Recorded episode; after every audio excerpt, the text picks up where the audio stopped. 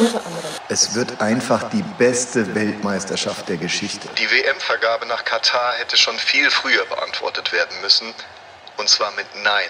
Ich habe noch nicht einen einzigen Sklaven in Katar gesehen. Den Arbeitern in Katar geht es durch die WM besser als ohne.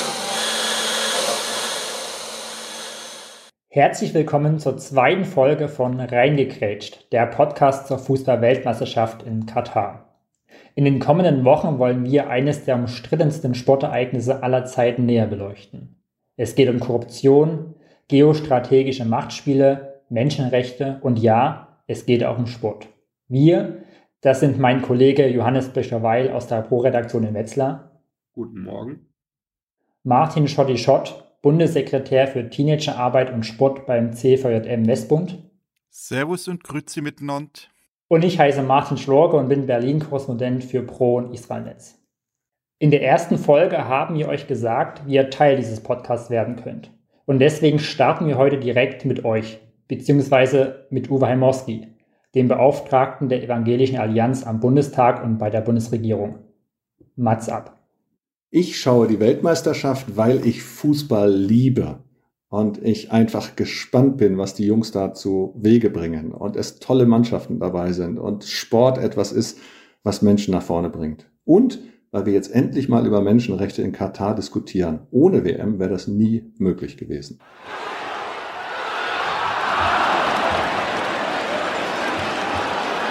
Ja, dann lass uns doch über Menschenrechte diskutieren. Schau das ist ja, glaube ich, der Hauptkritikpunkt an der Weltmeisterschaft. Ist natürlich was, was wir alle jetzt mitbekommen durch viele Dokumentationen. Ich nehme an, viele von euch äh, zu Hause an den Endgeräten haben Dokumentationen geguckt, haben Berichte gelesen über die äh, Menschenrechtslage in Katar. Und ich glaube, Uwe Heim Heimowski hat tatsächlich recht, wenn er sagt, wir würden da nie, nie drüber reden, wenn die WM nicht in, jetzt in Katar wäre. Ähm, das ist, muss man erstmal so hinnehmen. Ähm, es ist schlimm genug, ne? Also wie, wie oft merke ich selbst, bekomme ich Sachen erst mit, wenn sie richtig schlimm sind, aber beschäftige ich mich nicht mit in irgendwelchen anderen Ländern, wo Menschenrechts oder die Menschenrechtslage ähnlich schlimm ist oder noch schlimmer ist. Ähm, und es interessiert mich gar nicht, äh, die Bohne. Und ich weiß nicht über die Menschenrechtslage in Bangladesch Bescheid oder irgendwo anders. Ähm, aber jetzt nochmal auf Katar zu gucken, äh, weil eben die WM da ist, deswegen können wir auf die Menschenrechtslage gucken oder deswegen interessiert es uns auch. Und es ist auch gut, dass es so ist. Das ähm, will ich gar nicht in Abrede stellen. Und deswegen lasst uns da gerne mal drauf gucken, wie es äh, den Menschen in Katar geht. Wir haben letztes Mal schon gehört, den Kataris, denen geht's da richtig gut. Ähm, da müssen wir nicht groß über die Menschenrechte reden. Die haben ausgesorgt, ähm, die haben Arbeit, ähm, die werden gut behandelt, die müssen keine Steuern zahlen.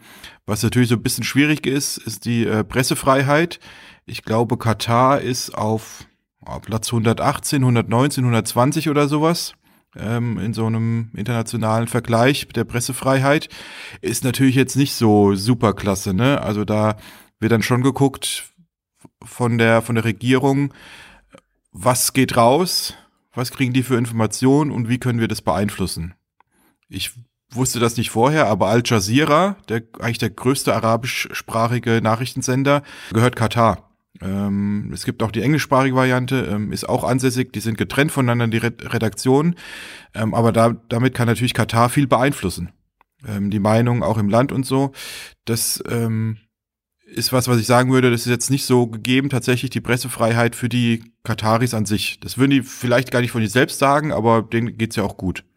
Ähm, aber natürlich, worüber man sich viel Gedanken macht und viel hört, sind gar nicht so die Kataris selbst, sondern die Gastarbeiterinnen und Gastarbeiter, die da sind. Ja, würde von euch gerne mal hören, was ihr so mitbekommen habt, wo ihr sagt, das ist mir besonders aufgefallen oder besonders schlimm oder habe ich Ihnen noch nie Gedanken drum gemacht. Äh, Johannes, was äh, was ist so was, ein Punkt, wo du sagst, der ist für mich ganz wichtig, wenn wir über Menschenrechte für Gastarbeiterinnen und Gastarbeiter reden? Also Schotti, mir geht's ganz ähnlich wie dir. Ähm, in mein Bewusstsein ist das mit Katar auch erst wirklich in den letzten Wochen und Monaten gekommen mit diesen zunehmenden Dokumentationen im Fernsehen ähm, und wie die Lage da vor Ort äh, so ist. Und da war ich echt die letzten paar Jahre relativ naiv rangegangen an die Sache. Ähm, ich fände es ganz spannend auch zu erfahren, wie es den Christen äh, da vor Ort geht ähm, und wie die ihr Christsein leben können. Ich durfte jetzt ein Buch lesen von einer Frau Müller, ähm, die mit ihrem Mann beruflich nach Katar gegangen ist, schon im Jahr 2007 und ähm, das fand ich ganz spannend und wir haben sie auch angefragt, ob sie bei einer der nächsten Podcast-Ausgaben auch uns einen Einblick gewährt, wie es jetzt in dem Land ist. Mittlerweile lebt sie in Saudi-Arabien. Ähm, aber wie es da ist, ähm, sein Christsein leben zu können und zu dürfen, das ist so der Punkt, der mich nochmal interessieren würde und der mich so ähm, beschäftigt. Schauen wir auch später noch drauf in dieser Folge. Martin, Frage an dich. Was ist dir so aufgefallen, hängen geblieben, besonders in Bezug auf Menschenrechte, äh, vor allem für Gastarbeiterinnen und Gastarbeiter oder nicht vorhandene Menschenrechte? Ja, eher nicht vorhandene Menschenrechte, das trifft es, glaube ich, ganz gut. Äh, was ich zuvor noch ergänzen möchte, du hast ja vorhin das Phänomen beschrieben, was wir, glaube ich, als Medienschaffende auch ganz gut kennen. Ähm, dass die Dinge, zu denen man irgendwie einen Bezug hat, äh, mag das eine geografische Nähe sein oder auch eine kulturelle Verbundenheit, ähm, in die Länder oder in die Region hat man, äh, nimmt man Sachen ganz anders wahr, Katastrophen, als zum Beispiel, du sagtest in Bangladesch, die Menschenrechtssituation. Und von daher äh, wirft die Weltmeisterschaft, und das ist, glaube ich, ein Thema, was im Fußball, was viele Europäer, was viele Deutsche auch interessiert, natürlich schon ein Licht eben auch auf Katar und beleuchtet eben Sachen, die sonst im Verborgenen waren, jedenfalls für unsere westlichen Augen. Ähm, von daher hat das dann schon erstmal einen, einen, Sinn oder auch, auch was Gutes, wenn man das so sehen möchte. Ähm, ja, ich beschäftige mich ja beruflich auch mit dem Nahen Osten, von daher würde ich sagen, überrascht mich nicht ganz so viel. Ähm, was ich aber nochmal spannend fand in der Recherche, ist vor allem auch Antisemitismus und, und, und, und Israelfeindlichkeit sozusagen. Das haben wir letzte, in der letzten Folge ja schon angesprochen. Du hast jetzt gerade auch nochmal Al Jazeera genannt. Das sind halt schon Propagandamittel. So, das ist großes Medienunternehmen, aber das ist halt äh, auf keinen Fall frei und unabhängig und dient halt tatsächlich Propagandazwecken, muss man sagen, und auch die englischsprachige Version. Ähm, und ich finde aber eben das Thema Antisemitismus, was durch Katar auch in die Welt getragen wird. Wie gesagt, wir haben das in der vergangenen Folge schon angesprochen, durch die Hamas, die finanziell unterstützt wird, ähm, durch andere Terrorgruppen, die finanziell unterstützt werden, ähm, ist das tatsächlich eine, ja, eine Reichweite, die das erreicht, das, das Geld aus Katar, was mir so auch gar nicht ganz bewusst war. Was man jetzt natürlich die letzten Wochen und Monate verstärkt mitbekommen hat, ist die, sind die Zustände, unter denen die Gastarbeiterinnen und Gastarbeiter dort äh, leben und arbeiten müssen. Ähm, katastrophale Unterbringungen irgendwie zusammengepfercht auf in einem kleinen Zimmer, äh, keine Privatsphäre, gibt dort keine Küchen, wo die sich selbst was kochen könnten, gibt kein, kein Wohnzimmer, die, die schlafen dort in diesen Massenunterkünften, werden dann mit irgendwelchen Bussen zu den Baustellen gebracht, die es in Katar gibt und äh, arbeiten dann da 12, 14 Stunden unter Bedingungen, wo sie teilweise, man, man hört das immer wieder von Leuten, die dort waren, die wieder zurückgegangen sind in ihre Heimatländer, die, und die dann erzählen, ja, wir durften keine Essenspause machen, keine Trinkpause, wir, wenn wir eine Essenspause machen wollten, dann kam der Chef und hat gesagt, äh, seid ihr hier zum Essen oder zum Arbeiten? Großteil des Jahres immer über 30 Grad warm, im Sommer dann an die 50 Grad warm und trotzdem da äh, weiter schuften zu müssen. Und alles, damit irgendwie wir Europäer oder wir fußballbegeisterten Menschen auf der ganzen Welt irgendwie unseren Spaß haben an dieser WM. Und das ist natürlich ein großer Punkt, wo du schon nicht nur einmal schlucken musst, sondern zwei, dreimal. Okay, das leiden Menschen und da sterben Menschen, dass ich jetzt irgendwie im November, Dezember bei Glühwein Fußball gucken kann. Und das ist so ein Punkt, der, der glaube ich auch viele von uns jetzt in Deutschland irgendwie so zurückschreckt, diese Fußball-WM zu gucken. Zu sagen, hey, das kann nicht sein, dass dafür Menschen gestorben sind, dass da jetzt acht Stadien stehen im Land, wo vorher keins stand, wovon auch nachher keins mehr groß benutzt werden wird, vielleicht noch ein oder zwei für irgendeine Leichtathletik-WM oder irgendwelche anderen Veranstaltungen, die Katar sich bestimmt noch holt. Und das ist ja schon ein Punkt, wo ich sage, ey, boah, also habe ich große Bauchschmerzen tatsächlich. Schotti, du hast ja auch einen guten Überblick durch deine Tätigkeit beim Ziffert im Westbund. Wie sieht's denn aus im Lande? Also wo früher im Sommer immer Public Viewing stattgefunden hat, weißt du von Gemeinden oder gibt's da sind Aktionen geplant von äh, Leuten, die da, die da was planen oder ist da eher Zurückhaltung geboten? Nee, da ist bislang nichts geplant. Weiß von keinem CVM oder von keiner Gemeinde, die da irgendwie was äh, groß planen würden. Ähm, und ich habe rumgefragt und tatsächlich die ganz oft kam eben dieses Argument, da sind Menschen gestorben, dass wir hier Fußball gucken können. Möchte ich nicht Teil von sein. Möchte ich mir nicht angucken. Übrigens habe ich heute gelesen, dass Kevin Großkreuz, äh, ehemaliger Dortmund-Spieler und Weltmeister von 2014, ähm, der ja auch eine Kneipe in Dortmund hat, dass er auch angekündigt hat, dass in dieser Kneipe keine Fußball-Weltmeisterschaft im Dezember und jetzt Ende November laufen wird. Da ist er ja nicht alleine, das machen ja total viele Kneipen, die zeigen dann, habe ich gehört, irgendwelche alten Pokalspiele aus den 80er oder 90ern, irgendwelche Finals, ähm, um dieses Fußballfeeling zumindest zu haben, aber sagen, nee, wir boykottieren da die äh, WM. Gibt's euch, gibt's bei für euch sonst auch Sachen, die euch aufgefallen sind, die euch schlucken lassen in Bezug auf Menschenrechte? Ja, also für mich war es auf jeden Fall auch die Aussage in der ZDF-Doku von dem äh, katarischen WM-Botschafter, der einfach die Homosexualität einen geistigen Schaden genannt hat und das ja auch ähm, sehr ernst gemeint hat. Und das war schon für mich, dass ich gedacht habe, sind wir hier in der Entwicklung wirklich wie viel hundert Jahre zurück. Also das hat mich echt schockiert. Das ist ja vor allem auch ein Problem für die Fußballfans, die möglicherweise eben nach Katar äh, reisen wollen, um die Weltmeisterschaft zu schauen und auf dem schwul lesbisch leben ähm, weil halt in Katar genau das verboten ist und unter Strafe steht. Äh, es gibt Zusicherungen, das hat äh, Nancy Faeser, die deutsche Innenministerin, auch nochmal betont, äh, dass denen nichts passieren soll, aber ähm, Zusicherungen von äh, jetzt nicht unbedingt einem demokratischen Staat sind vielleicht auch eher äh, schwierig, äh, genau denen zu vertrauen. Also von daher ist es, glaube ich, für, für Leute, die tatsächlich ähm, offen, schwul, lesbisch oder wie auch immer leben, ja nicht ungefährlich, wenn sie fahren. Ich glaube, die Leute überlegen sich äh, mehrfach, ob sie die Reise ähm, antreten oder nicht. Und es gab ja auch von entsprechenden Verbänden schon Forderungen an das Auswärtige Amt, eine Reisewarnung rauszugeben, eben genau aus diesen Gründen. Ähm, das hat das Auswärtige Amt nicht gemacht. Ähm, hat sicherlich vor allem diplomatische Gründe, ja, weil wenn das deutsche Auswärtige Amt eine Reisewarnung äh, für Katar rausgibt, er ist in der diplomatischen Welt aber Tohuwabohu. Ähm, von daher äh, ist das wenig überraschend, dass das Auswärtige Amt da nicht äh, entsprechend reagiert hat. Weil, Stichwort Gas, haben wir auch in der vergangenen Folge besprochen, natürlich die Bundesregierung auch große Interessen hat. Ähm, und die werden sie sicherlich nicht gefährden wollen. Das finde ich äh, einen interessanten Punkt, den du da ansprichst. Ähm, wo viele Leute sagen, ich boykottiere jetzt diese WM wegen Menschenrechtsverletzungen, was da passiert, dass ähm, alles eingeschränkt ist, Religionsfreiheit, Pressefreiheit, ähm, die offen schwule und lesbische Menschen da nicht leben können, verfolgt werden. Ähm, das ist, habe ich keinen Bock drauf, die WM zu gucken. Und dann gleichzeitig zu überlegen, ja, aber wie kommen wir demnächst an unser Gas, das wir brauchen? Das ist super schwierig. Kam, ähm, weiß ich, wer es gesehen hat, bei Hard Aber Fair mit Frank Plasberg, der genau diese Frage gestellt hat. Ja, was ist denn jetzt? Jetzt wollen wir hier die WM boykottieren und fühlen uns da irgendwie moralisch total gut und äh, total, vielleicht auch teilweise überlegen damit, ähm, dass wir ja hier in Deutschland alles haben.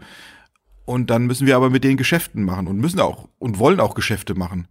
Und wie, wie kriegt man das zusammen? Da hat keiner so richtig eine richtige Antwort gefunden drauf. Alle so ein bisschen rumlaviert, weil man gemerkt hat, ja, eigentlich, ja, eigentlich ist es schwierig. Wenn, wenn ich boykottiere Katar jetzt bei dieser WM, dann müsste ich eigentlich auch das Gas da fair boykottieren. Aber woher soll es denn kommen?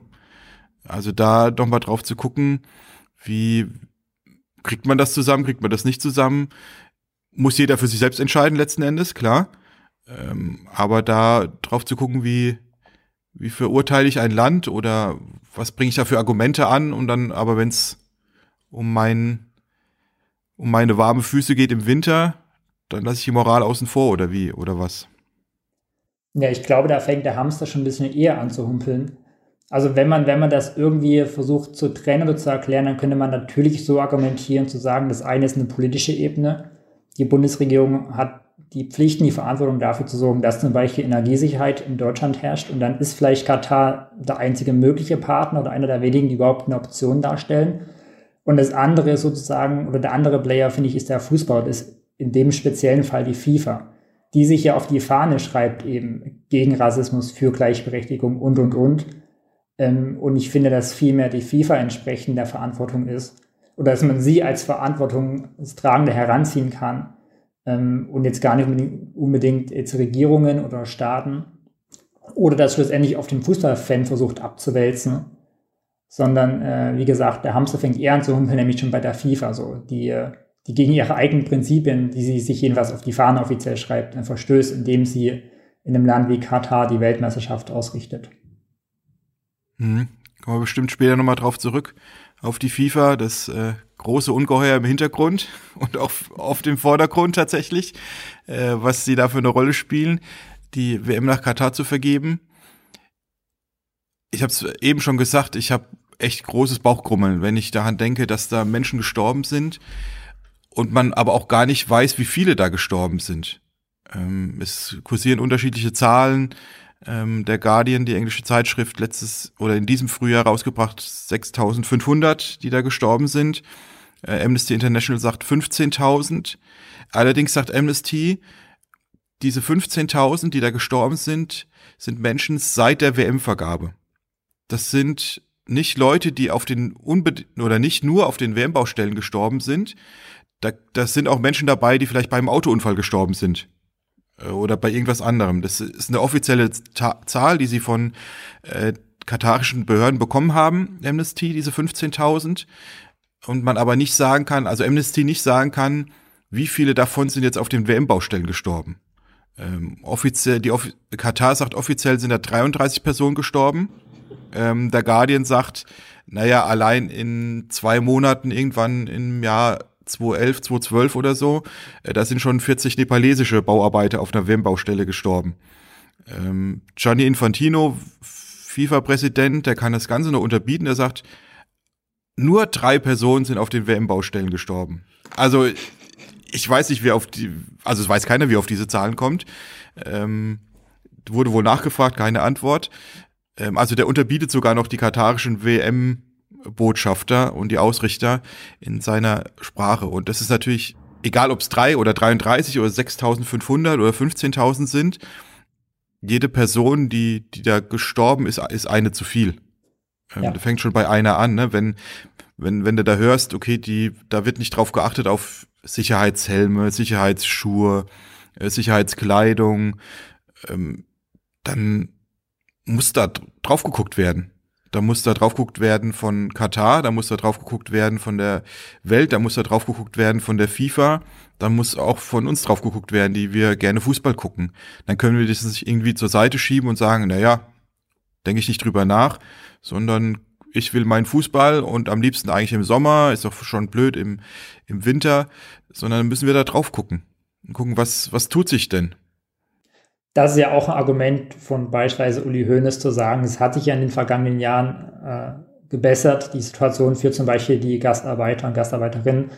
Ähm, Wobei es da auch genügend Berichte gibt, die sagen, ja, aber maximal minimal, wenn überhaupt. Das Blöde ist ja, dass Uli Hoeneß gar nicht so richtig falsch damit liegt mit dieser Aussage. Ähm, Amnesty oder Human Rights Watch, ich weiß gar nicht mehr genau, die sagen, tatsächlich hat sich was verbessert. Und zwar für die Arbeiterinnen und Arbeiter auf den direkten WM-Baustellen. Ähm, also die bekommen regelmäßig ihren Lohn, die haben auch eine besser, bisschen bessere Unterkunft und so. So, das sind aber zwei Prozent der kompletten Gastarbeiterinnen und Gastarbeiter in Katar. Also für die hat sich tatsächlich was gebessert. Ähm, für den Rest, auch wenn offiziell dieses Kafala-System äh, abgeschafft wurde, inoffiziell gilt das noch. Ähm, da hat also hat sich nicht so gro groß was verändert, sondern die sagen, ähm, also die großen Menschenrechtsorganisationen wie Amnesty und Human Rights Watch, die sagen, klar, auf dem Papier hat sich was getan. Da musste Katar auch was tun, ne? internationaler Druck, wahrscheinlich auch Druck von der FIFA, hey, ihr müsst mal was machen, so, euer Image ist gerade ziemlich schlecht. Und dann haben die auch was gemacht, aber inoffiziell ist es tatsächlich noch immer so wie 2010, 2011, 2012. Zumindest ähm, für die Bauarbeiterinnen und Bauarbeiter auf den WM-Baustellen nicht. Ähm, aber sonst für den Rest im Land hat sich da nichts groß verbessert. Ja, zumal, wenn ich da auch nochmal, du hast die Berichte von Amnesty zum Beispiel jetzt genannt, äh, dagegen halten kann von der deutschen Bundesregierung beispielsweise 2021. Da gab es eine kleine Anfrage der FDP bzw. von drei Abgeordneten, die damals noch Opposition waren. Und die haben die Bundesregierung gefragt, ähm, ob sich denn die Menschenrechte durch Sportereignisse, durch so eine großen Sportereignisse äh, verbessern würden. Hintergrund war damals äh, die Weltmeisterschaft im Eishockey, die in Belarus stattfinden sollte. Und die Antwort der Bundesregierung zitiere ich jetzt mal. Zitat, der Bundesregierung ist nicht bekannt, dass sich in den vergangenen zehn Jahren die Menschenrechtslage in einem Staat allein aufgrund der Ausrichtung einer Sportgroßveranstaltung dauerhaft verbessert hätte. Generell sollten an eine Sportgroßveranstaltung nicht zu hohe Erwartungen im Hinblick darauf gerichtet werden, dass sie eine Veränderung der Menschenrechtslage oder der sonstigen politischen Verhältnisse in dem betreffenden Ausrichterland bewirkt. Zitat Ende. Und dazu kürzlich noch erschien eine weitere Studie der Hertie School in Berlin. Ähm, die ist zu dem Ergebnis gekommen, eben dass, oder zu dem gleichen Ergebnis, dass Sportgroßveranstaltungen in Autokratien eher zu mehr Repressalien sogar führen als zu weniger. Ja klar, ich meine, wenn du eine Groß Großveranstaltung in deinem Land hast, dann brauchst du keine negativen Stimmen, ne? Und da wird natürlich geguckt, dass dann äh, Leute, die da was Negatives haben in deinem eigenen Land, dass die möglichst klein und äh, leise gehalten werden. Und natürlich, es hat sich nichts verbessert in Russland nach der WM 2018. Es hat sich nichts verbessert in China oder Peking nach den Olympischen Sommerspielen und nach den Olympischen Winterspielen. Das natürlich sagt IOC und FIFA sagen, ja, wir wollen da was bewirken und äh, das, das kann was bewirken. Es hat in Katar tatsächlich vielleicht ein bisschen was bewirkt. Es ist natürlich aus unserer westeuropäischen äh, Sicht super, super, super wenig, was sich da bewegt hat. Ähm, die Kataris können sagen, guck mal, das ist total viel. Guck dir mal die Länder ringsrum an. Saudi-Arabien, Iran, Vereinigte Arabische Emirate, da ist überhaupt nichts. Die, die haben noch nie, da herrscht, gibt's das Kafala-System noch, äh, da gibt's alles noch. Wir sind total fortschrittlich hier. Ähm, das mag stimmen aus deren Sicht, aus, aus der Sicht ähm, von Menschen, die, die Angst haben, um ihr Leben haben müssen, weil sie da Bauarbeiterinnen oder Bauarbeiter sind. Es ist natürlich absoluter Schwachsinn, das sowas zu sagen. Allerdings fürchte ich, dass, wenn die WM vorüber ist, dass vieles davon wieder zurückgeschraubt wird, was sich da getan hat.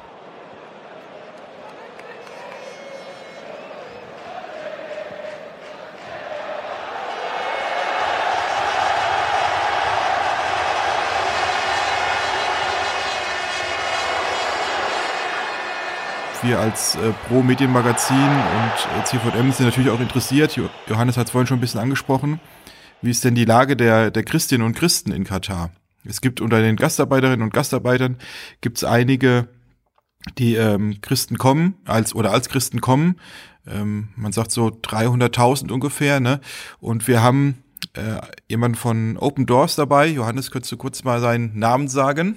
Genau, wir haben Ado Greve gefragt, vielmehr der Martin Schlaucker hat das gemacht. Der hat Ado Greve, den Pressesprecher von Open Doors, befragt, wie es denn in Katar aussieht äh, mit den Christen und wie deren Rolle ist und wie sie dort ihren Glauben leben können. Vielleicht sollten wir den O-Ton einfach mal kurz einspielen, was uns Ado Greve dazu sagen kann. Nun, die meisten der rund 370.000 Christen in Katar sind Arbeitsmigranten.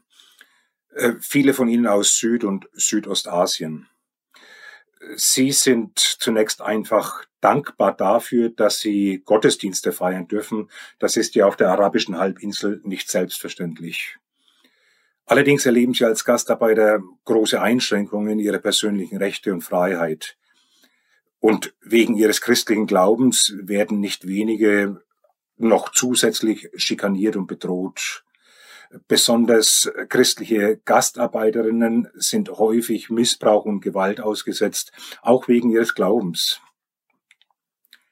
Zudem folgt die einheimische Bevölkerung in ganz großer Mehrheit dem strengen wahhabitischen Islam und der Islam ist Staatsreligion und die Gesetzgebung folgt der Scharia. Das heißt, Christen dürfen demnach mit Ausnahme der ganz streng regulierten Gottesdienste ihren Glauben nicht öffentlich zeigen.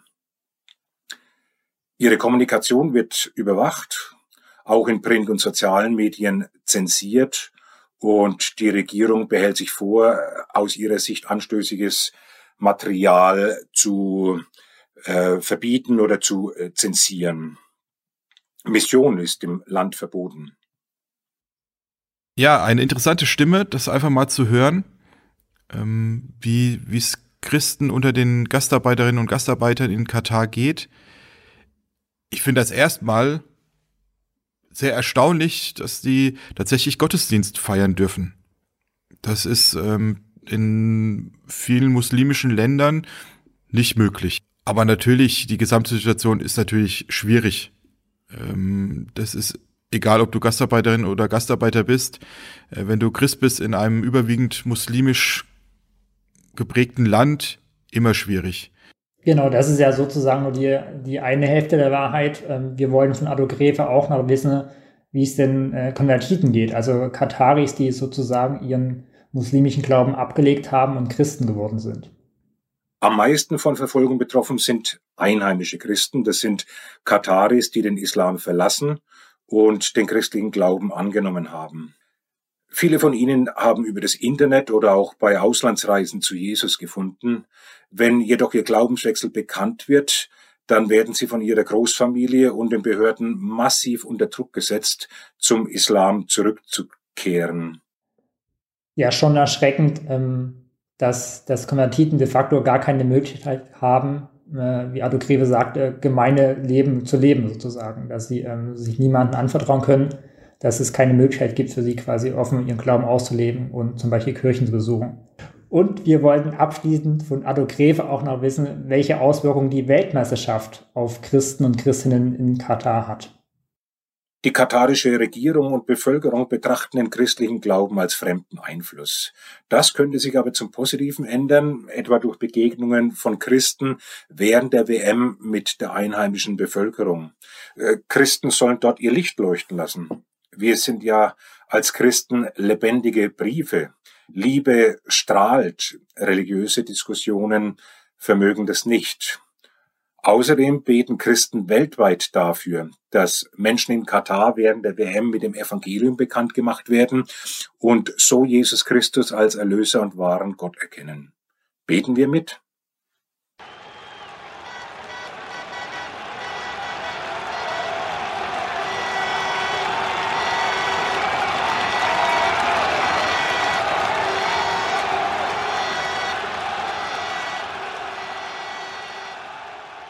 Ärgert mich, dass diese Fußballweltmeisterschaft in Katar stattfindet. Und trotzdem merke ich gerade auch als Vater mit Kindern, die im Alter sind, wo sie sich für Fußball interessieren, dass es unheimlich schwierig ist, einem Zehnjährigen oder einer Zwölfjährigen zu sagen, äh, warum es nicht gut ist, die WM in Katar zu schauen, weil sie die ganzen Menschenrechtsverletzungen und vieles andere nicht verstehen können und der Fußball halt Menschen immer wieder in den Bann zieht.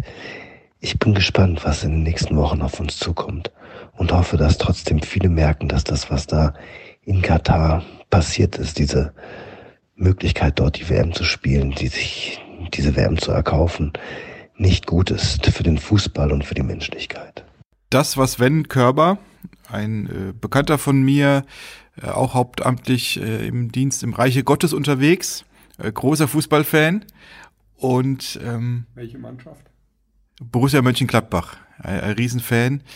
Und ähm, er drückt was aus, was ich auch immer so ein bisschen im Gefühl hat. Seine, seine Kids sind ein bisschen älter als meine.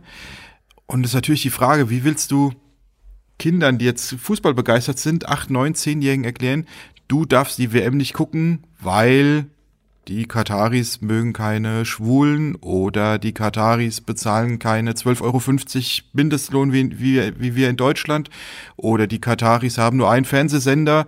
Ähm, also wie willst du das jemandem, wie willst du das Kindern erklären? Natürlich muss man trotzdem versuchen, auch Kindern irgendwie klar zu machen. Und Kinder bekommen natürlich Ungerechtigkeiten mit auf dieser Welt. Die sind ja nicht vollkommen irgendwie abgeschnitten und abgeschottet äh, von dieser Welt.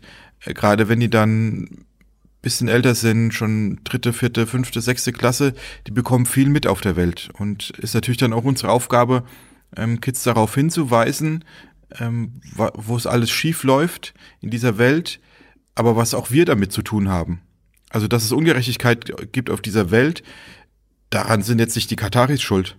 Daran sind wir alle schuld. Ne? Also warum müssen Leute aus Nepal nach Katar fahren, fliegen, reisen um dort zu arbeiten. Warum müssen Leute das aus Bangladesch machen? Das müssen Leute aus Bangladesch machen, weil ich hier mein T-Shirt für 5 Euro kaufen möchte. Und weil die Leute das in äh, Bangladesch irgendwie äh, zusammennähen in Textilfabriken unter auch ähnlich menschenunwürdigen Bedingungen. Da wird zwar ein bisschen mehr drauf geguckt, aber letzten Endes, damit ich hier günstig kaufen kann, müssen irgendwo anders auf der Welt Menschen unter bescheidenen Bedingungen gegen wenig äh, Lohn müssen das irgendwie zusammenkloppen, hätte ich was gesagt. Also wenn, wenn wir darüber reden, dass das total ungerecht ist, was in Katar geschieht mit den Gastarbeitern und Gastarbeitern, dann muss ich auch mich an die eigene Nase packen und sagen, hey Shoddy, was machst du denn dagegen? Was machst du denn dagegen, dass ähm, Menschen aus Bangladesch oder aus Nepal oder aus Indien oder, oder woher auch immer die Gastarbeiterinnen und Gastarbeiter aus Katar kommen, dass sie eigentlich in ihrem eigentlichen Land bleiben können. Dass sie gar nicht gezwungen werden, da rauszugehen. Ähm, Thomas Hitzelsberger in dieser Doku in der ARD, ähm, der hat da eine Frau in Nepal interviewt, deren Mann gestorben ist in Katar als Gastarbeiter.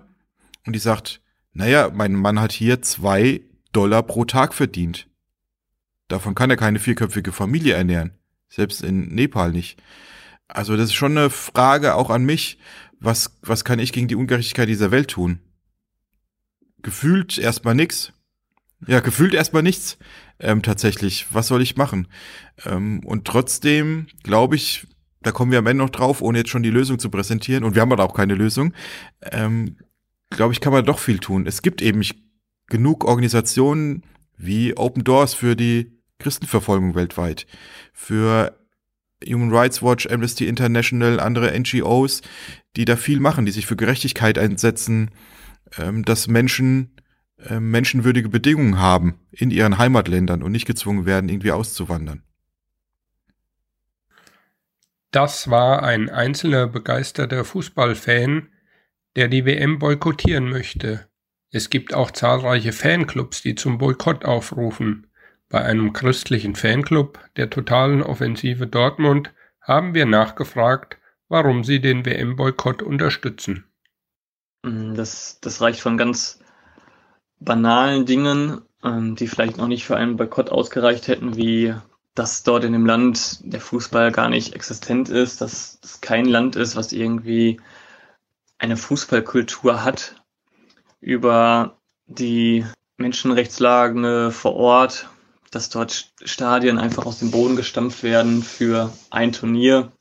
Und wenn man sieht, wie groß äh, gerade die, die Not ist, war, was das Klima betrifft, die Energiepreise betrifft, und dort müssen Stadien runtergekühlt werden, dass man da halbwegs vernünftig spielen kann. Aus dem ganzen die Krone aufsetzen, natürlich die ganzen Bedingungen dort für die, für die Sklaven und schließ, schließlich die 15.000 Tote, die es da gegeben hat. Und das sind einfach mehr Tote, als es Spielminuten geben wird bei dieser WM. Das setzt dem Ganzen einfach die Krone auf und ähm, nicht jeder von diesen Punkten hätte vielleicht zu, zu einem Boykott geführt, aber ähm, in der Summe und auch mit dem mit den ganzen Menschen, die da ihr Leben lassen mussten, das, das hat dann auf jeden Fall den, den Ausschlag gegeben, für uns zu sagen, das wollen wir uns nicht angucken, wir wollen das nicht, ja, das nicht mit unterstützen, ja, der Protest der, der Fan, der Ultragruppierungen hat auch jetzt am letzten Bundesligaspieltag Einzug in die Stadien äh, ligaübergreifend und, und vereinsübergreifend mal stattgefunden. Ähm, da gab es eine Absprache von den Vereinen, wie gesagt, äh, viele Aktionen, viele Plakate und Banner auf den Tribünen. Ähm, zum Beispiel in Dortmund auf der Süd, die wahrscheinlich bekannteste Stehplatztribüne Europas, ähm, sind Banner zu lesen gewesen wie es gibt in Katar mehr Tote als Spielminuten, deswegen Katar boykottieren. Gekühltes Bier statt, statt gekühlte Stadien. Oder eine menschliche Katastrophe. Ähm, also kreativer Protest äh, nochmal äh, im Stadion zu sehen, an den TV-Bildschirm zu sehen. Und in diesen Bannern äh, klingt schon so ein Stück weit an, was neben Menschenrechtsverletzungen zum Beispiel auch Fußballfans an der Weltmeisterschaften, an der FIFA insgesamt stört.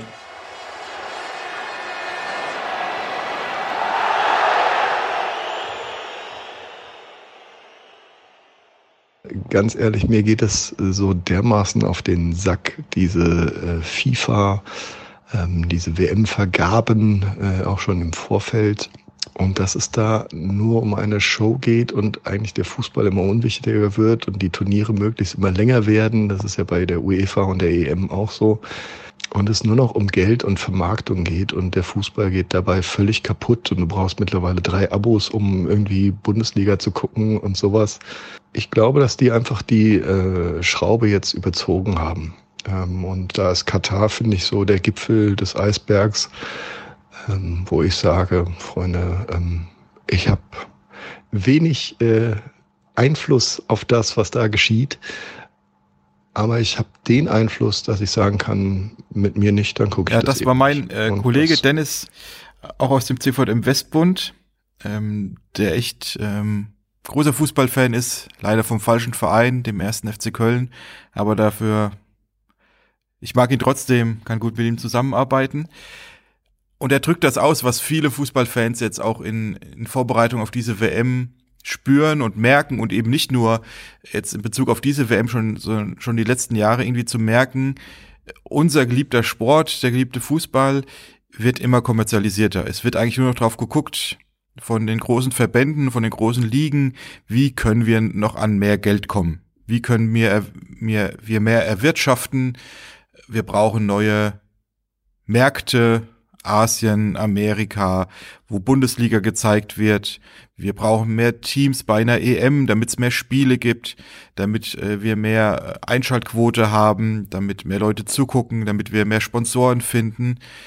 Und das ist tatsächlich die letzten Jahre immer und immer mehr geworden, wo und für viele ist diese, diese WM quasi der Gipfel davon zu sehen, was alles möglich ist im Weltfußball, dass man sich so eine WM erkaufen kann, die aufmerksamen Zuhörerinnen und Zuhörer haben gemerkt, wir haben in der letzten Folge nicht wirklich darauf geantwortet, woran hat es gelegen, dass Katar diese WM bekommen hat. Und es gibt aber im Prinzip den einen Hashtag dafür, nämlich Hashtag Korruption und Bestechung, dass Katar sich diese WM 2022 erkauft hat. Das ist belegt. Man weiß von mindestens drei Leuten, die sicher mindestens 1,5 Millionen US-Dollar bekommen haben von Katar. Man weiß von Leuten, die vorher aus diesem Wahlausschuss ausgeschlossen worden sind, weil die bestochen worden sind und man sie dabei erwischt hat und im Nachgang noch viel mehr rausgekommen ist, FIFA-Skandal in den 2014, 15, 16, 17, was da alles rausgekommen ist und man gemerkt hat, Katar hat sich diese WM gekauft. Ganz klar und das kann nicht sein, dass äh, man mit viel Geld sich da irgendwie eine WM kaufen kann und wir Deutschen müssen eigentlich dann auch ruhig sein Sommermärchen 2006 lief wahrscheinlich auch nicht alles ganz sauber. Und ähm, wenn wir merken, dieser Fußballsport wird so genutzt, damit kann man so viel Geld verdienen und dann gibt's auch die Leute, die damit nur Geld verdienen wollen. Und das ist die Frage, bringt's was, wenn ich jetzt diese WM boykottiere? Tue ich damit der FIFA weh, wenn ich den Fernseher nicht einschalte? wenn ich nicht auf YouTube die Spielzusammenfassung gucke, wenn ich nicht das Bier des WM-Sponsors, ich glaube, ich darf den Namen gar nicht nennen, wenn ich das kaufe oder nicht kaufe, äh, wenn ich die Sammelbilder aus dem Supermarkt nicht mitnehme oder mitnehme, bringt das was, tut das der FIFA weh? Lass uns darüber so ein bisschen reden. Bringt das was oder bringt das nichts?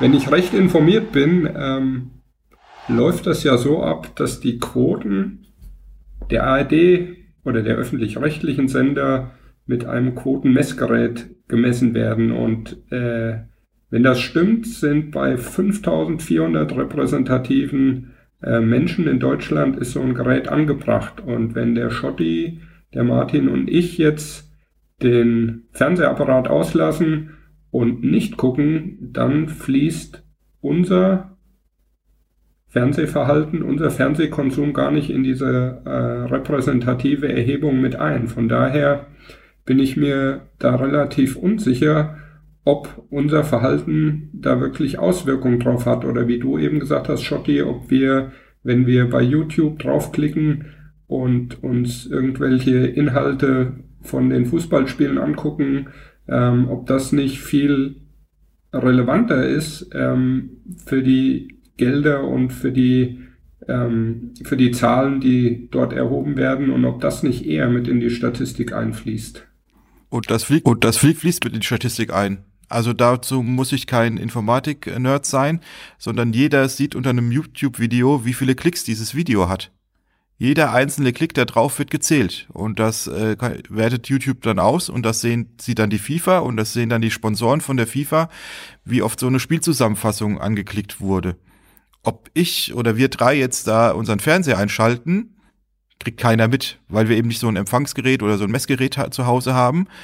Ähm, aber YouTube angucken oder über irgendwelche Mediatheken Zugriffe, auch das wird, das kann einfach ausgewertet werden, wie viele Zugriffe gibt's auf so ein Video in der Mediathek.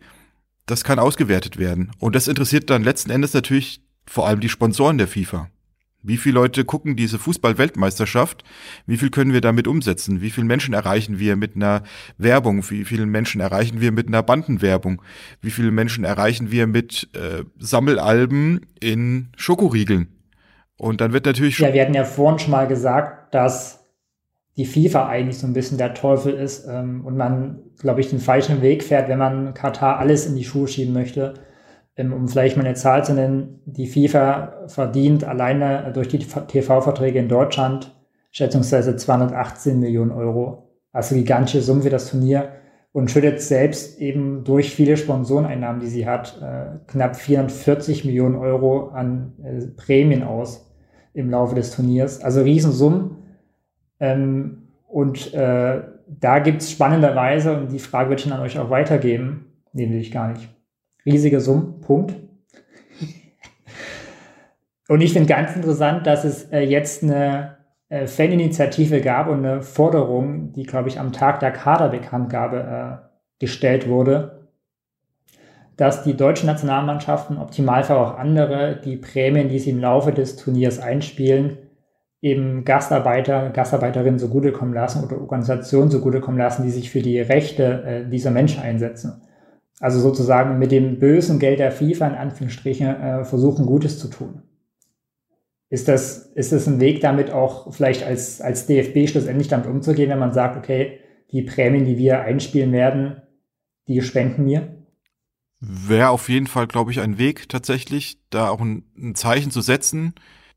Aus meiner Sicht, weil ich ne, denke, die verdienen eh genug, da können sie auch auf die 400.000 Euro für einen WM-Titel verzichten oder so ähm, weiß ich nicht genau, wie viel es ist, äh, bei dieser WM. Und dann hängt es natürlich an uns als Endverbrauchern zu gucken, werfen wir der FIFA und ihren Sponsoren weiterhin unser Geld in den Rachen. Also kaufen wir die Produkte von den Sponsoren der FIFA. Ähm, unterstützen wir die FIFA auf anderem Wege oder boykottieren wir da eher die FIFA und machen da Druck auf den DFB, dass der wiederum Druck in der FIFA machen kann und so. Ne? Also da ist ähm, sind, glaube ich, tatsächlich auch wir gefragt, da aktiv zu werden und aktiv zu sein und eben nicht einfach nur Spiele zu gucken, sondern wirklich zu sagen, hey, lasst uns da gemeinsam Druck machen und lasst uns da Statement setzen ähm, gegenüber auch der deutschen Fußballliga, die langsam da auch anfängt oder nicht nur langsam, schon ein bisschen mehr äh, Fußball zu kommerzialisieren und zu gucken, wir müssen neue Märkte aufmachen, sonst können wir nicht mehr mithalten mit der englischen Liga, die verdienen so viel Geld und dann haben wir keine Stars mehr und dann ist der Fußball auch schlecht und wir können keine Champions League mehr gewinnen, was da alles für Angst geschürt wird. Und ich aber glaube, vielen Menschen es gar nicht darum geht, jetzt jedes Jahr dann für ihren Club in der Champions League mitzuspielen sondern Fußball zu gucken, mit der Family ins Stadion zu gehen, eine Bratwurst zu essen und ähm, Bier aus Plastikbechern zu trinken ähm, und da eine gute Zeit zu haben und sich dann nachher aufzuregen zu können über den Schiedsrichter, warum der Elfmeter gepfiffen hat oder nicht gepfiffen hat ähm, und dieses ganze Show und Kommerz einfach draußen zu lassen. Und, und da sind wir auch als normale Fußballfans gefragt, da, da aufzustehen und unsere Stimme zu erheben. Aber ich bin schon froh, wenn es da auch Profis gibt, die sprachfähig sind und die sich zu Wort melden und die ihren Einfluss und ihre Reichweite nutzen, ähm, um einfach auch auf diese Missstände hinzuweisen. Natürlich in allererster Linie Fußball spielen, aber auch den Einfluss und die Reichweite nutzen, um ja einfach das anzusprechen, äh, wo es einen Mangel gibt, wo was schlecht läuft, äh, mhm. wo wir ja. besser werden können. Da, da hast du vollkommen recht, Johannes. Äh, das muss sein, erwarte ich auch von Menschen, die in der Öffentlichkeit stehen, da ihre Stimme zu erheben ähm, und zu sagen, hier bis hierhin und nicht weiter. Das Leon Goretzka, Spieler des FC Bayern München, macht das auch. Der wäre nicht traurig drum, hat er gesagt, äh, wenn nächstes Jahr der FC Bayern München das Sponsoring von Qatar Airways einfach auslaufen lässt und nicht verlängert. Äh, mit einem suffisanten Grinsen auf dem Gesicht. Er wollte es, glaube ich, nicht deutlicher sagen, aber es, sein Gesichtsausdruck sprach Bände, als er das gesagt hat tatsächlich. Und bin ich auch froh, dass es so Typen auch gibt, die ihren Mund aufmachen. Und ähm, ich bin mir sicher, da wird irgendwas kommen, auch gerade von Goretzka in Katar, äh, zu sagen hier, wie das hier läuft, dass wir die M hier spielen, ähm, ist nicht richtig. Und ähm, deswegen ist, ist der Fehler schon geschehen. Ähm, in den Jahren 2009, 2010, dass die FIFA das überhaupt zugelassen hat, dass ein Land wie Katar eine WM, sich für eine WM bewerben kann und dann auch tatsächlich die WM bekommt. Also das ganze System, wie, wie das funktioniert hat, wurde tatsächlich schon ein bisschen revidiert und wurde abgeändert, aber da kann sich tatsächlich noch mehr tun. Zu gucken, was haben wir für Kriterien an so eine Vergabe? Was muss in den Ländern sein? Wie müssen die aufgestellt sein? Was müssen da für Freiheiten gegeben werden? Menschenrechte geachtet werden, dass, so, dass Länder überhaupt eine WM bekommen oder Olympische Spiele oder so. Wir haben das in den letzten, im letzten Jahrzehnt mitbekommen, dass viele Großveranstaltungen im Sport an Länder gingen, wo wir sagen würden, das waren jetzt keine lupenreinen Demokratien, da wird Religionsfreiheit eingeschränkt, Menschenrechte werden eingeschränkt, Rechte von äh, schwulen und lesbischen Menschen werden eingeschränkt. Ähm, und da in Zukunft drauf zu gucken, dass es eben solche Staaten nicht mehr diese große Weltbühne bekommen, sondern zu sagen, hey, ändert euch und dann könnt ihr euch bewerben um große Ereignisse. Ich hatte ja vorhin die Hertie School schon mal, ich hatte ja vorhin die Hertie School schon mal angesprochen. Die haben nämlich genau dazu auch geforscht und haben festgestellt, dass seit 1990 der Anteil von großen Sportevents ähm, in Autokratien von 8% damals 1990 auf 38% äh, gestiegen sind. Das heißt, äh, ein Drittel aller großen Sportereignisse oder ein bisschen mehr findet mittlerweile im Jahr 2022 in autokratischen Staaten statt. Ähm, das ist genau das, was du gerade sagtest, Jordi, nochmal mit einer Zahl untermauert. Äh, das passiert immer mehr weil sicherlich da auch Geld da ist und weil die, das haben wir in der letzten Folge besprochen, auch ja, die Intention haben, sozusagen mit Whitewashing und den Sport zu nutzen, um, um sich in der Welt besser darzustellen. Ich finde es, wenn man sich äh, anschaut, ähm, jetzt Katar, wo findet die nächste Weltmeisterschaft statt, macht Sinn, äh, das Sportereignis nicht zu schauen, damit vielleicht äh, Sponsorenverträge nicht mehr existieren und damit die TV-Verträge äh, nicht mehr so schwer sind finanziell gesehen, ist es, glaube ich, relativ schwierig. Nächste Weltmeisterschaft findet in den USA statt. Demokratie, westlicher Staat. Also was wäre so die Konsequenz? Weil da hat man wieder keine Probleme zu schauen, dann werden die Quoten wieder hoch sein, dann werden wieder die Sponsoren Schlange stehen, weil es halt äh, die Weltmeisterschaft in den USA ist. Also ich weiß auch nicht, wie nachhaltig sozusagen ein Boykott des Einzelnen wäre oder dann als, als Gesamtheit sozusagen, wenn dann aber auch Veranstaltungen stattfinden in, in Staaten eben wie den USA oder in europäischen Staaten. Ähm, also wenn jetzt die nächsten Weltmeisterschaften allen UNRWA-Staaten stattfinden, dann ist es, glaube ich, klar, dann ist es ein Trend, das keiner mehr anschauen wird. Aber ich glaube, dass dann spätestens in vier Jahren oder wenn eine Weltmeisterschaft in Europa wieder wäre, wo es eben nicht diese, diese Fragen gibt, äh, dass da dann eben die Quoten alles wieder so hoch ist, dass die FIFA kräftig verdienen kann.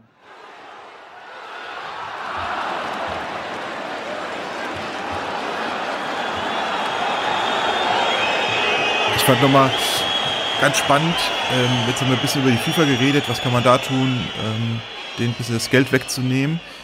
Ähm, trotzdem wollen wir natürlich nicht die, die Menschen in Katar vergessen, die Gastarbeiterinnen und Gastarbeiter da wird ein Boykott wird nichts bringen, wird an der Lage nichts verändern. Ich fand das super ernüchternd, dass jemand von Human Rights Watch gesagt hat, so leid es mir tut, diese 15.000 Menschen, die in Katar seit der WM-Vergabe gestorben sind, die wären höchstwahrscheinlich auch ohne WM-Vergabe gestorben. Bei irgendwelchen anderen Bauarbeiten in Katar. Deswegen drauf, weiter drauf fokussiert zu bleiben, Nancy Faeser sagt, hat das gesagt, gut, Politiker versprechen viel, Johannes weiß das ganz gut, ähm, drauf, dass sie weiter drauf gucken will, dass weiter auf Menschenrechte in Katar geachtet wird. Und andere sagen, hey, wenn, wenn du was verändern willst, dann guck dorthin auf die Länder, woher die Gastarbeiterinnen und Gastarbeiter kommen. Also so Sachen wie Lieferkettengesetz, dass ähm, ich meine Klamotten fair bezahle, weil Menschen dafür fair bezahlt werden, die es hergestellt haben. Darauf zu gucken ähm, es gibt eine Aktion von Terre de Homme, also einer, ähm, der NGO, ähm, die sagt, es gibt im Moment 28 Millionen Kinder und Erwachsene, die in Zwangsarbeit weltweit sind, eben nicht nur in Katar, sondern weltweit. Und die sagen, in der 28. Spielminute jedes Spiels, also jetzt der Deutschlandspiele, äh, soll man auf Social Media ihren Post, ihr Reel, auf, das sie auf Instagram hochgeladen haben, äh, soll man teilen um damit quasi eine gewisse Öffentlichkeit herzustellen und darauf hinzuweisen.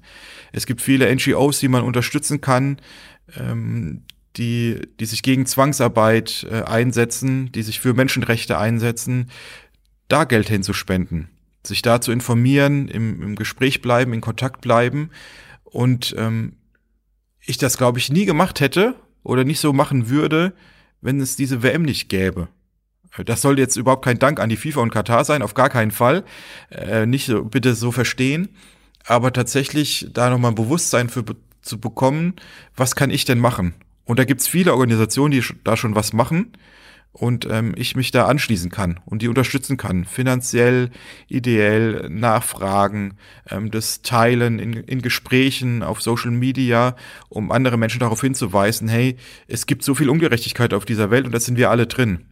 Ähm, das können wir jetzt nicht alles auf die Kataris abwälzen, auf die 300.000 Leute, ähm, sondern das sind wir alle gefragt, damit Ungerechtigkeit auf dieser Welt nicht mehr stattfindet und Menschen fair behandelt, fair bezahlt werden, überall frei leben können. Und da gibt's noch viel zu tun. Und vielleicht, wenn die, wenn die Weltmeisterschaft für, für einige in Deutschland so ein Knackpunkt ist und so ein Startpunkt ist, zu sagen, hey, das, wie diese WM zustande gekommen ist, was da alles passiert ist, das soll nicht mehr geschehen auf dieser Welt und Menschen sich da jetzt einbringen und überlegen, wo kaufe ich meine Klamotten ein, wo bekomme ich meine anderen Sachen her und sich da mehr Gedanken drum machen, dann ist, glaube ich, schon viel geholfen tatsächlich. Dadurch retten wir nicht die Welt, aber wir können tatsächlich, glaube ich, Menschen helfen, ähm, dass sie menschenwürdiger leben können. Das ist ja genau der entscheidende Punkt, den wir zu Beginn der Folge auch schon angesprochen haben die WM findet statt.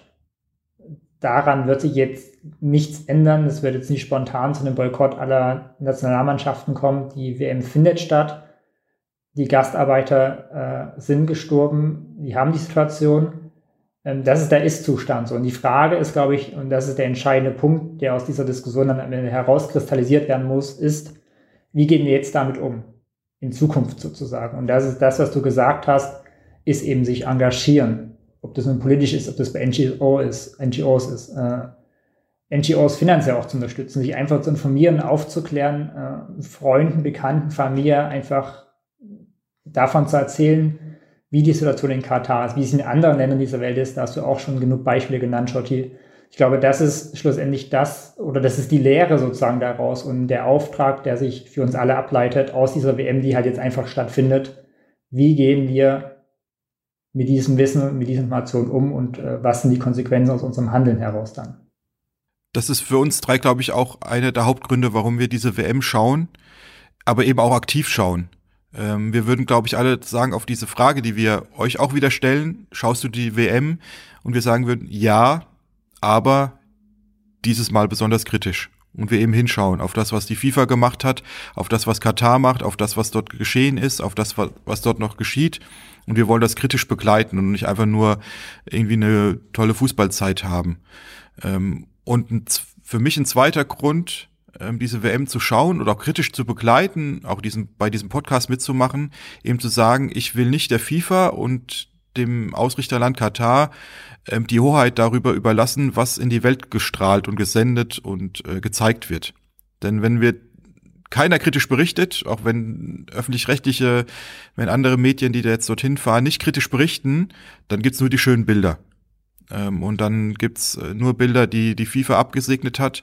Und äh, deswegen finde ich es toll, dass Journalisten da hinfahren und sagen, ich fahre da eben nicht mehr nur als Sportjournalist hin, sondern als ein Journalist, der hinguckt, was passiert neben den Spielen, davor oder nach, was gibt es für Protestaktionen, was wir auch in diesem Podcast machen wollen, drauf zu gucken, was gibt's denn an Protesten und an Zeichen, an Symbolen, die die Mannschaften mitbringen, die die Fans mitbringen.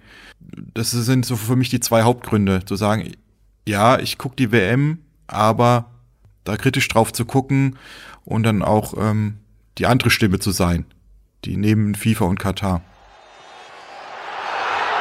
Wollen wir noch ganz kurz einen Blick auf einen sportlichen Aspekt werfen? Gerne, gerne. Unser Bundestrainer hat ja äh, den Kader nominiert, die 26 Auserwählten, die mitfahren dürfen. Was war für euch die größte Überraschung? Was hat euch am meisten geärgert? Ich fange einfach mal an. Äh, Schotti, wir sind ja beide Dortmunder, also Dortmund-Fans. Ähm, und mich hat am meisten ja, geärgert weiß ich nicht, aber negativ überrascht, äh, dass Mats Hummels nicht nominiert wurde. Einfach weil er, glaube ich, eine sehr, sehr gute Hinrunde gespielt hat bisher, weil man den Eindruck hat, er ist körperlich sehr fit, was er wahrscheinlich die letzten Jahre auch gar nicht so war. Also so als äh, äußere Wahrnehmung. Ähm, und deswegen fand ich es tatsächlich überraschend, dass äh, der formstark und auch erfahrene Spieler Mats Hummels äh, nicht mit zur Weltmeisterschaft fliegt.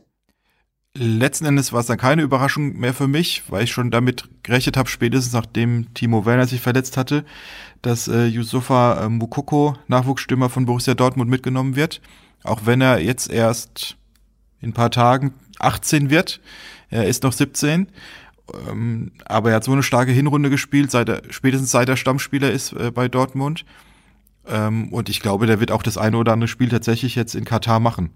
Ähm, ich könnte mir sogar vorstellen, wenn es vorher noch nicht so fluppt mit den falschen Neunern wie Kai Havertz oder Serge Gnabry oder Leroy Sané oder so, dass dann äh, Hansi Flick irgendwann sagt, okay, jetzt spielst du Yusufa von Anfang an äh, vorne im Sturm. Und hinten dran haben wir Musiala und äh, Gnabry und Sané und oder Thomas Müller oder Kai Havertz. Also ich glaube, gerade in der Offensive sind wir echt gut aufgestellt. Ähm, und ich traue Hansi Flick auch zu, dass er den Jungen was zutraut. Und ich sage, ich lasse jetzt nur die ganze Zeit Müller spielen und die erfahren, sondern Musiala ist für mich ganz klar Stammspieler, wird er jetzt sein, ähm, weil er so eine tolle Form hat. Hinten ist noch so ein bisschen, ein paar Fragezeichen sehe ich noch. Er ist jetzt noch nicht der überragende Innenverteidiger da. Und defensives Mittelfeld, die machen viel nach vorne, Kimmich und Goretzka, aber jetzt die Abräumer sind es auch noch nicht. Äh, von daher, aber ich finde erstmal eine gute Mischung. Und wenn, wenn die das noch irgendwie hinkriegen, sich da schnell einzuspielen, dann kann das tatsächlich was Gutes werden für die deutsche Nationalmannschaft. Äh, Johannes, von welchem äh, Verein bist du nochmal Fan? Sag nochmal kurz.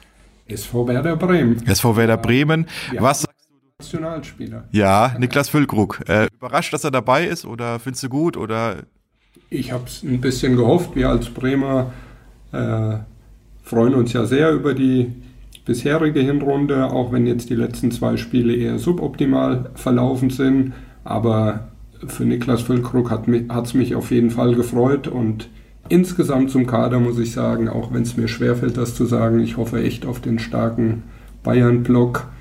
Der Schotti hatte eben schon gesagt, Musiala, Gnabry, Müller, also was die Bayern gerade abliefern in der Liga, hoffe ich, dass sie dieses Niveau auch äh, international und jetzt für die Nationalmannschaft abliefern und dass da echt eine gute Turniermannschaft draus entsteht.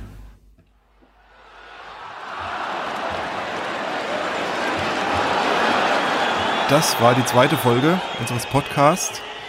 Wir fordern euch wieder auf, laden euch ein, schickt uns eure Meinung über unsere Insta-Kanäle, Pro Medienmagazin, CVM-Westbund äh, bei Instagram. Ähm, schaut ihr die WM, schaut ihr nicht die WM, kommt da mit uns äh, in Diskussion, ähm, schickt uns eure Meinung. Ähm, wir fragen danach, ob wir die hier auch äh, veröffentlichen dürfen. Die WM startet in ein paar Tagen. Wir hoffen auf spannende Spiele, gute Spiele und wir hoffen auf viele Bilder, die äh, gezeigt werden aus Katar, die mehr zeigen als eben nur den grünen Rasen, der da aus dem Boden gestampft wurde. Wir hoffen auf viele Stimmen, viele Zeichen, um klarzumachen, hey, diese WM, die ist nicht nur da, um Fußball zu spielen, sondern ist da, um der Welt zu zeigen, was, was gerade schiefläuft in dieser Welt. Nicht nur gerade, sondern auch schon länger, auch in der Fußballwelt. Und wir freuen uns, wenn ihr uns weiter zuhört. Und enden möchte ich diesmal mit einem Zitat von äh, Gianni Infantino, das man auch in der, im Intro hört. Das wird die beste WM aller Zeiten und eine großartige Show. Wir sind gespannt.